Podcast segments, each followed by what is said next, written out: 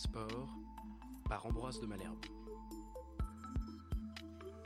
9 secondes, c'est le temps qu'il a fallu au Français Cédric Doumbé pour mettre KO son adversaire Jordan Zebo lors du combat du 30 septembre 2023 réalisé dans le cadre du PFL Europe Paris. Derrière le buzz généré par cet affrontement, l'engouement toujours plus important accordé au MMA dans le monde, dont Ambroise va aujourd'hui nous parler de l'invention de ce sport jusqu'à son apogée.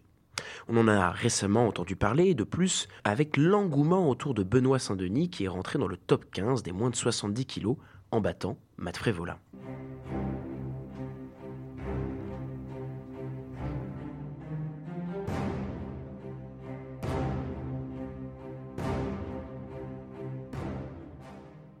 À quand remonte le MMA, ou du moins ses ancêtres, Ambroise? Tout d'abord, il faut savoir que le combat libre, ancêtre du MMA, existe depuis la nuit des temps. On retrouve d'abord le pancras, lutte des Jeux olympiques antiques, dont on peut observer les points communs malgré les 2500 ans qui les séparent. Depuis, d'autres sports réglementés comme la lutte ou la boxe ont vu le jour, ainsi que les arts martiaux comme le judo ou le karaté en Asie. Parmi eux, on retrouve le jiu-jitsu, art martial exporté au Brésil au XXe siècle, véritable père du MMA.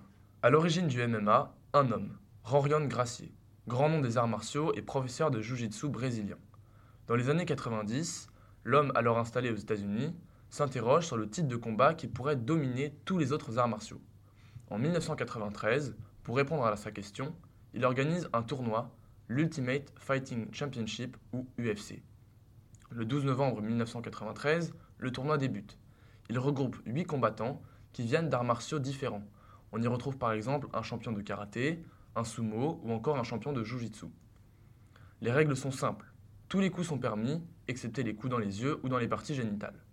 À l'issue du tournoi, Gracier arrive à la conclusion que chaque sport de combat possède sa spécificité, ses forces et ses faiblesses face aux autres.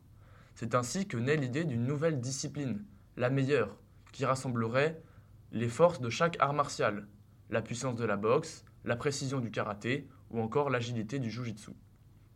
Au fur et à mesure, les combats ne se déroulent plus entre spécialistes d'un art martial particulier, mais entre les combattants qui les maîtrisent tous, d'où le nom MMA qui signifie Mixed Martial Arts ou arts martiaux mixtes en français. Et c'est d'ailleurs ce qui attire les curieux de ce sport, la diversité des coups et la polyvalence des combats. Mais alors, l'extrême violence de ce nouveau sport euh, l'a vu interdire dans la plupart des États américains. Et oui, effectivement, au début des années 2000, les choses changent. Quand deux frères propriétaires de casinos à Las Vegas, Lorenzo et Frank Fertitta, rachètent l'UFC pour 2 millions de dollars seulement. Leur principal projet est donc de lever ces interdictions sur le sport. Ils améliorent donc le suivi médical des combattants et créent de nouvelles règles pour encadrer davantage le sport. Les coups de tête sont interdits ou encore les coups de genou dans le visage de l'adversaire si ce dernier est au sol. On voit aussi l'apparition de catégories de poids très précises pour réglementer les affrontements et contrôler les inégalités. Ces évolutions ont contribué à légitimer le sport aux yeux du grand public et des autorités. Les deux frères remportent le combat, le MMA est accepté petit à petit dans tous les États des États-Unis, même dans l'État de New York où la discipline est acceptée finalement en 2016. Mais alors comment le MMA va-t-il conquérir le monde? Deuxième projet des deux frères, rendre le MMA populaire dans le monde. Pour cela, les frères Fertitta créent tout un univers autour de ce sport, mettant en avant son côté spectaculaire. On peut penser par exemple à l'octogone, cette fameuse arène impressionnante dans laquelle les combattants s'affrontent. Le MMA incite aussi les athlètes à se mettre en scène, allant parfois au-delà du ring, avec des trash talks sur les réseaux sociaux ou lors des conférences de presse. La montée en puissance d'Internet a aussi joué un rôle majeur dans la popularisation du MMA. Les combats sont désormais accessibles en streaming dans le monde entier par exemple. Des documentaires et des émissions de télé-réalité sur les coulisses des combattants ont également contribué à humaniser les athlètes, créant des liens plus forts avec le public. Mais alors l'engouement semble avoir dépassé euh, le stade des simples passionnés. Comment peut-on expliquer cet engouement populaire? Eh bien, une des raisons majeures de la popularité du MMA réside dans ses personnalités charismatiques. C'est ainsi que des combattants deviennent des superstars mondiales, adulés par les fans, comme l'Irlandais Conor McGregor, le Québécois Georges Saint-Pierre, le Brésilien Rickson Gracier, frère de Rorion Gracier, ou l'Américain Travis Fulton, qui détient la plupart des records de la discipline. En France, le MMA connaît un essor important depuis son autorisation en 2020 par la ministre des Sports. Il est porté par des figures comme Cédric Doumbé ou encore Benoît Saint-Denis, ancien militaire des forces spéciales, qui fait de plus en plus parler par son talent sur le ring en UFC. Le MMA est également attractif par les millions, si ce n'est les milliards qu'il génère. En 2016, les frères Fertitta ont vendu l'UFC pour pas moins de 4 milliards de dollars, soit 2000 fois le prix auquel ils l'avaient acheté 15 ans plus tôt. Le MMA rapporte également beaucoup aux athlètes. Par exemple, en 2016, Conor McGregor a remporté pas moins de 3 millions de dollars après son combat face à Nate Diaz. L'UFC fait même gagner des primes aux combattants si ces derniers battent leur adversaire par KO par exemple.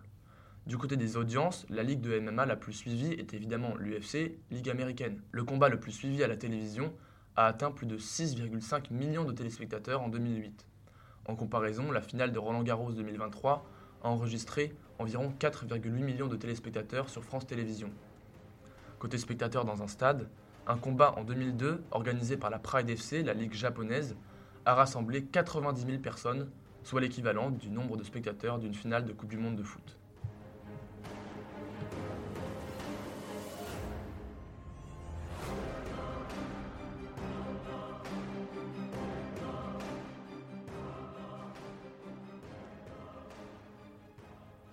Ainsi, bien qu'existant depuis l'Antiquité sous différentes formes, le MMA a connu un essor important depuis la fin du XXe siècle avec la professionnalisation et la réglementation de ce sport. Le MMA a conquis le monde grâce à son mélange unique de technique, d'adrénaline et de personnalité vibrante, mais également grâce à une médiatisation croissante. En France, de plus en plus de clubs voient le jour, pour amateurs comme pour professionnels.